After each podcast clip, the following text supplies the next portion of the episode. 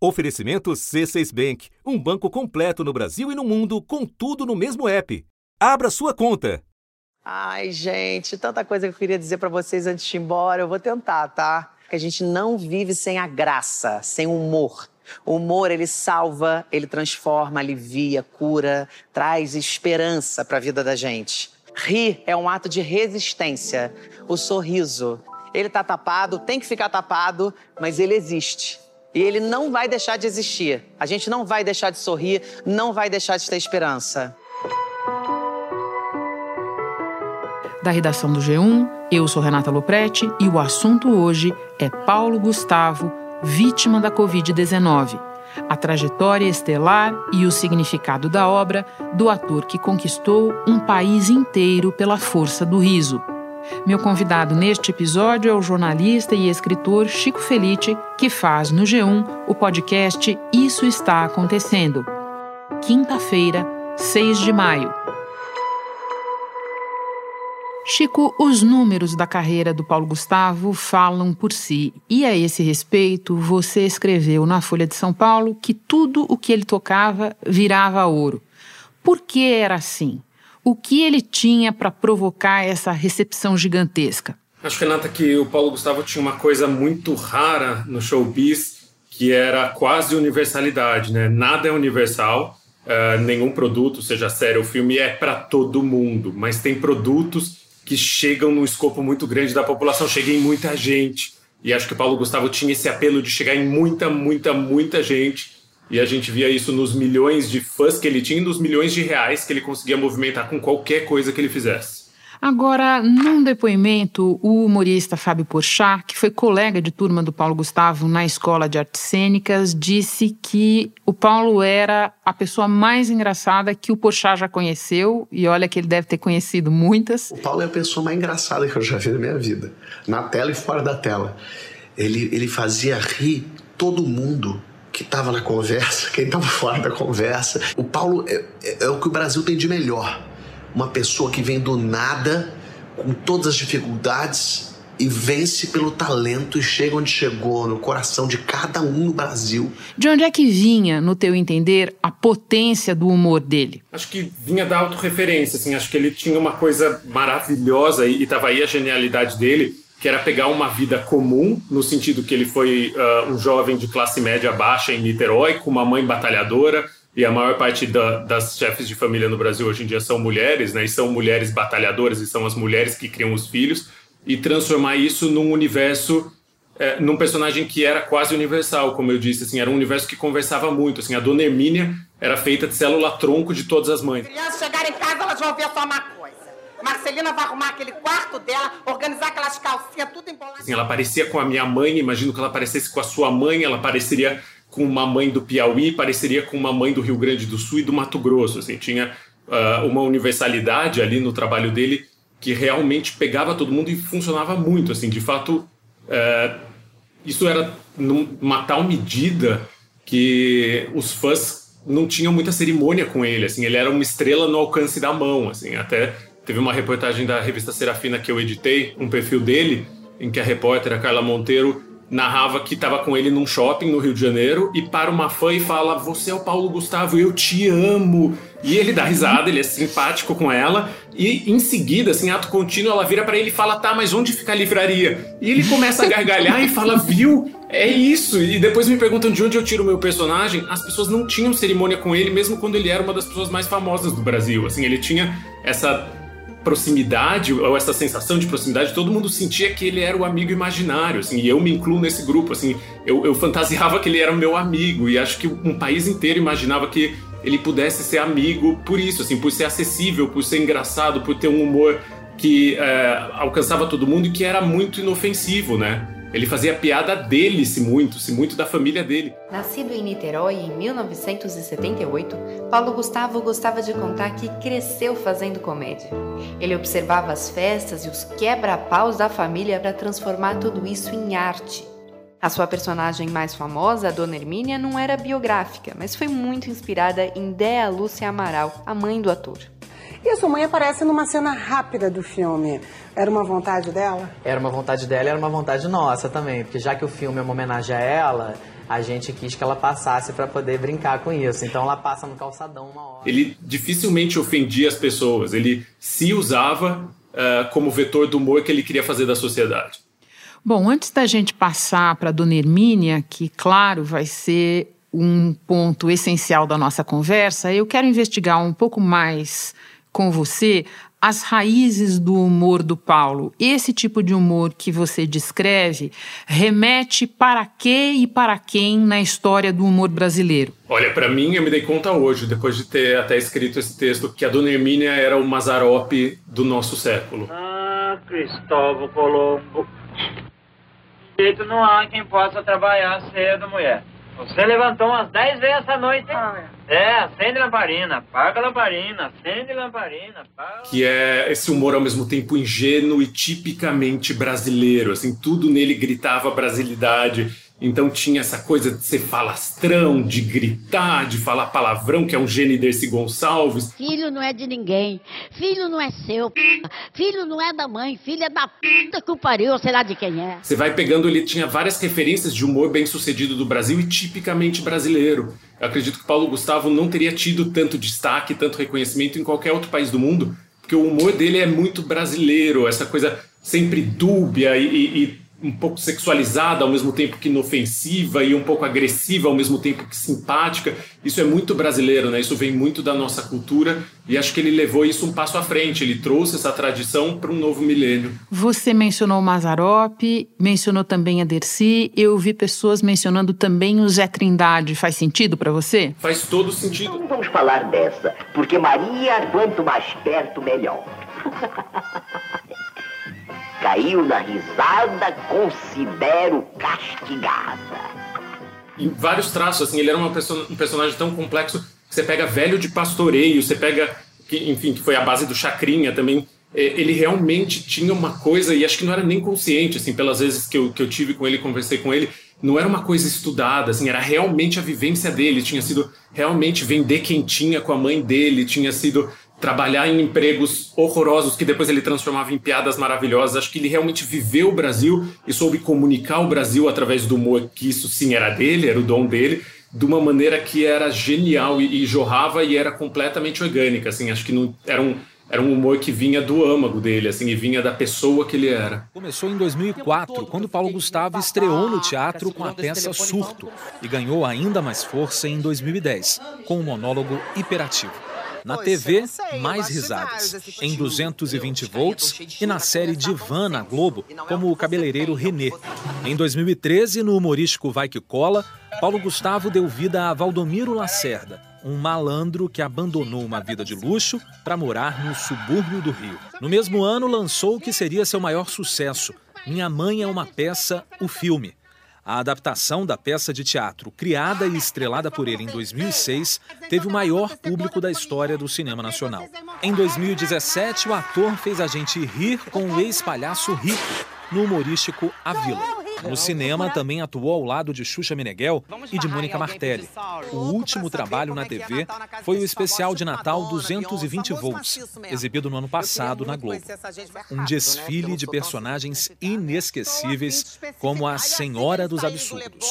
A ideia inicial do projeto é a seguinte: é subir um muro bem grande, envolver aqui um círculo em volta do Leblon, ficar só a gente aqui dentro, subir o muro e dividir mesmo, que nem Berlim. Achei aquilo de uma gentileza deles. Bom, hora de falar da Dona Hermínia, estrela da franquia de maior sucesso na história do cinema brasileiro, mais de 26 milhões de ingressos vendidos. Chico, que fatores estão por trás da popularidade dessa mãezona? A começar o fato dela ser mãe. Assim, acho que a Dona Hermínia é o grande personagem do nosso humor uh, da década ou das últimas décadas, porque ela é uma mãe. Ela é a figura universal, ela é a figura no centro do, da focal da sociedade brasileira. Assim, todos temos mãe ou temos uma figura materna. Geralmente somos criados por mãe. E ela vem de uma classe predominante no Brasil, né, que é a classe média média baixa ali. Ela, ela é quase pobre no começo da saga dela, depois ela vai subindo na vida. É, e ela é, é, muito amorosa, por mais que ela seja embrutecida pelo meio. Carlos Alberto, você larga de ser irresponsável com essas crianças em cachoeira! É criança sim! 23 anos é criança sim! o mundo obriga ela a ser durona, o mundo obriga ela a ser combativa, a ser gritona, a pechinchar na feira, a andar de bob, mas ao mesmo tempo sabemos que ela tem um bom coração. Então ela nos toca, ela também entra muito no lugar do da paixão mesmo. A gente ama a Dona Hermínia, ao mesmo tempo que a gente ri dela, ri da, das peripécias dela e ri quando ela é, é, ralha com os filhos e tal. Ela é a mãe arquetípica brasileira, assim. Ela é muito o que a, a Regina Casé fez agora em Amor de Mãe. Eu sou mãe, tenho quatro filhos, ainda tenho um quinto que eu tô procurando para terminar de criar, tá compreendendo? Eu não tenho condições de morrer por causa do negócio de avião. Consegui retratar em uma mãe todas as mães de um país, assim, acho que são dois casos extremamente bem sucedidos de, de personagens na, na, história recente do Brasil, a Dona Lourdes e a Dona Hermínia. Você disse há pouco que o Paulo Gustavo dificilmente ofendia alguém com o humor dele. E daí eu me lembro que o terceiro e mais bem sucedido filme da série Minha Mãe é uma Peça foi lançado em dezembro de 2019, ao final do primeiro ano do governo de Jair Bolsonaro.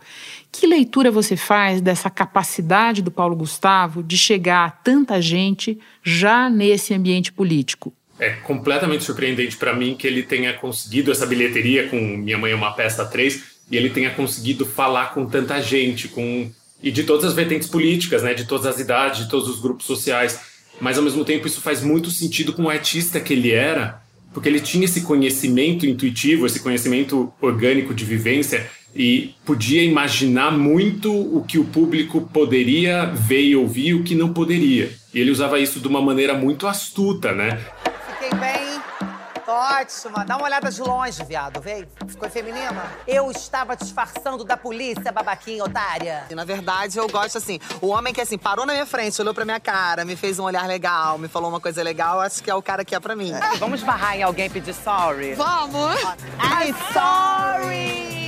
Negócio de roupa furada, estonada, não sei o quê, com a gola abarrotada. Isso aí é o pobre pobre querendo justificar a falta de ferro deles, entendeu? Ah, como é que ela fica lá? Igual o Mickey na porta do castelo dando tchau. Ela dá tchau pra desgraçada, gente. Então, quando ele foi lançar Minha Mãe é uma peça 3, teve aquela grita toda, a imprensa uh, caiu muito em cima porque teria um casamento gay e não teria um beijo gay no filme.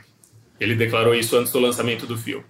E depois que o filme foi lançado e eu fui assistir, eu me dei conta que ele tinha enganado todo mundo, ele tinha comido pelas beiradas. Então ele parecia ter cedido ao conservadorismo e a um discurso de, de ódio e de falta de aceitação que está crescente no Brasil, mas ao mesmo tempo aquele filme trazia cenas que eram super progressistas e eram claramente uma bandeira de aceitação, que é a Dona Emília levando o filho vestido de boneca Emília para uma festa de criança e peitando os pais, assim, brigando com, com os pais que não aceitavam ou não entendiam aquilo. Então a impressão que dá é que tinha uma genialidade de comunicação também, além de uma genialidade de humor. Assim, ele sabia que guerras ele estava disposto a comprar e quais ele não estava disposto a comprar e como conseguir comer pelas beiradas. Assim, a impressão que dá é que ele comeu um país inteiro pelas beiradas, dizendo tá bom, então não vai ter beijo gay mas vai ter uma criança que quer se vestir de boneca e, e, a mãe vai levar essa criança e a mãe vai. Eu fico até emocionado, desculpa. E a mãe vai brigar com todo mundo nessa festa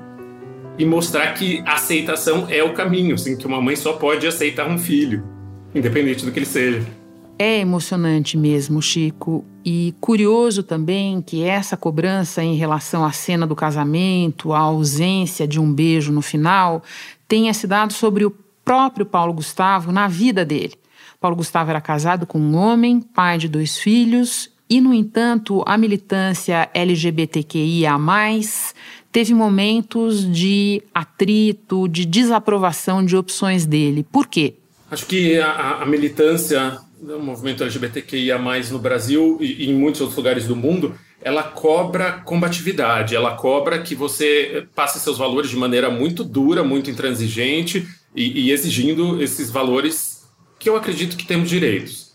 Eu estou desse lado também, mas às vezes ela não consegue ver a militância que existe uma outra coisa que na política chamam de soft power, né? Que não é o poder em si, você não vai coagir alguém para conseguir o que você quer. Você vai convencer, você vai atrair e você vai seduzir aquela pessoa a fazer o que você quer com arte ou com qual, qualquer outra forma de convencimento. No caso dele, com carisma estelar. E era isso que ele fazia. Então, essa questão da, da relação dele com, com a militância é muito dúbia mesmo, como foi muito dúbia com a Rogéria, que no fim da vida estava completamente amarga com, com a militância, porque considerava que a militância tinha virado as costas para ela. A El Que Maravilha também aconteceu uma coisa muito parecida. Eu, eu, convivi bastante com as duas nos últimos anos de vida de ambas.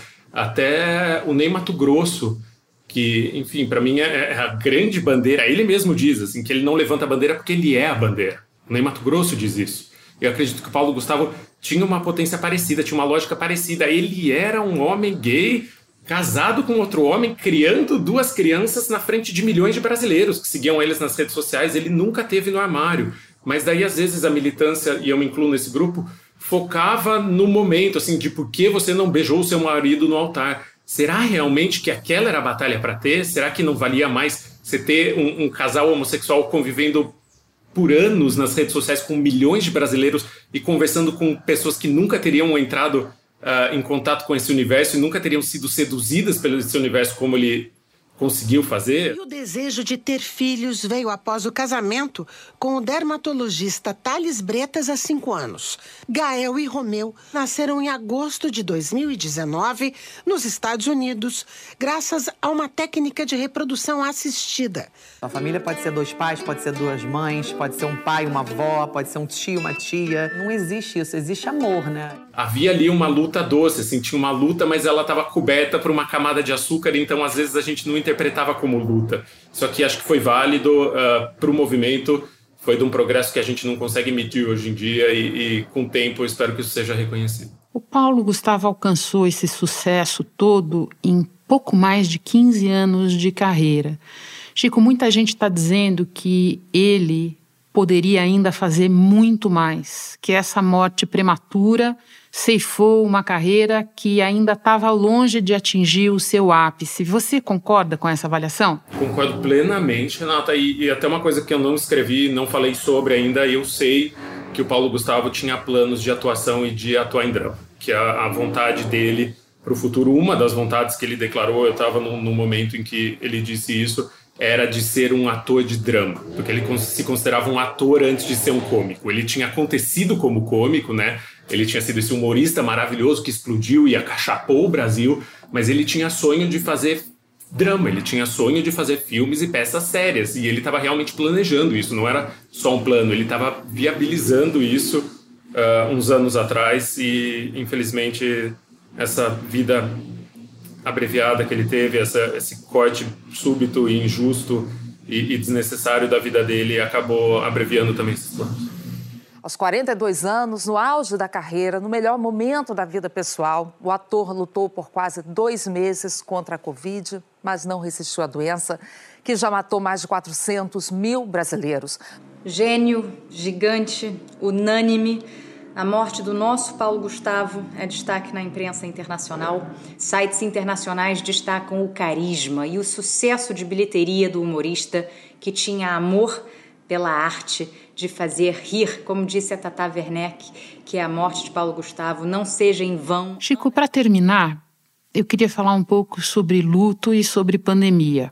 Ao longo desse mais de ano, muitas vezes, aqui no assunto mesmo, entrevistando pessoas, eu ouço um lamento de que nós no Brasil não teríamos sido capazes até aqui de fazer um luto coletivo diante da tragédia que nos acometeu. E, no entanto, Paulo Gustavo, você sabe, era imensamente popular e a morte dele está causando uma comoção nacional. A gente está assistindo isso desde a noite da terça-feira. Você acredita que esse evento tenha a capacidade de acordar, de sensibilizar as pessoas para a dimensão da nossa tragédia na pandemia? Concordo 100% na sua avaliação. Acho que a gente ainda está impessoalizando muito as mortes, assim, são 400 mil brasileiros que perderam a, a vida, que poderiam ter vivido mais, que tinham mais para fazer, que tinham uh, uma história pela frente, essa história foi encurtada. E o, o, evento infeliz e horroroso da morte de alguém tão amado como Paulo Gustavo pode sim criar uma ponte, uma comoção e é um luto coletivo. Assim. A confirmação da morte de Paulo Gustavo abalou amigos e fãs em todo o país. As redes sociais foram tomadas por mensagens lamentando a perda do ator. A humorista Tata Werneck disse que já está com saudade. O cantor e compositor Caetano Veloso disse que Paulo Gustavo é a expressão da alegria brasileira. A cantora Elza Soares disse: Estou arrasada. Perdemos Paulo Gustavo para essa doença horrorosa. A atriz e amiga Mônica Martelli disse: Meu irmão, eu te amo. Tô chocado, tô triste, tô com raiva também por esse momento que o nosso país atravessa. Obrigado, Paulo Gustavo. A gente não precisava disso agora. O Brasil não precisava de mais um golpe como esse. Mas a gente tem que seguir firme. Porque era o mesmo talento que ele tinha na vida, né? Ele era uma ponte na vida, ele unia os brasileiros de maneira que muito poucas coisas usem hoje em dia. Nós somos um país rompido, nós somos uh, um país estilhaçado, e o Paulo Gustavo era uma das poucas pontes que ainda havia nesse país então acredito que a morte dele possa ter esse efeito sim de unir todo mundo no luto, unir todo mundo na tristeza, unir todo mundo eh, num sentimento ruim de que isso poderia não ter acontecido e o que nós vamos fazer para evitar que mais aconteça, porque já aconteceu demais. Chico, muito obrigada pela ótima conversa. Um prazer te receber no assunto. Bom trabalho para você. Muito obrigado, eu que agradeço, Renata. E obrigada ao Paulo Gustavo por tudo.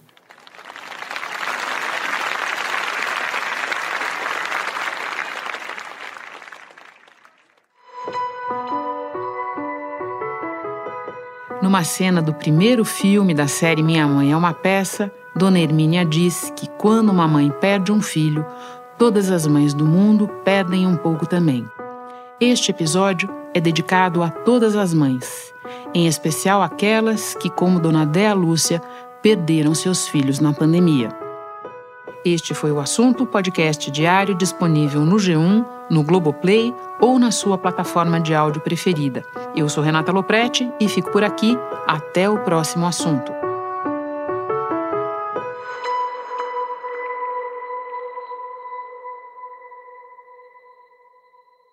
Você no topo da experiência financeira que um banco pode oferecer. Escolha um banco completo no Brasil e em qualquer lugar do mundo. Abra sua conta no C6 Bank.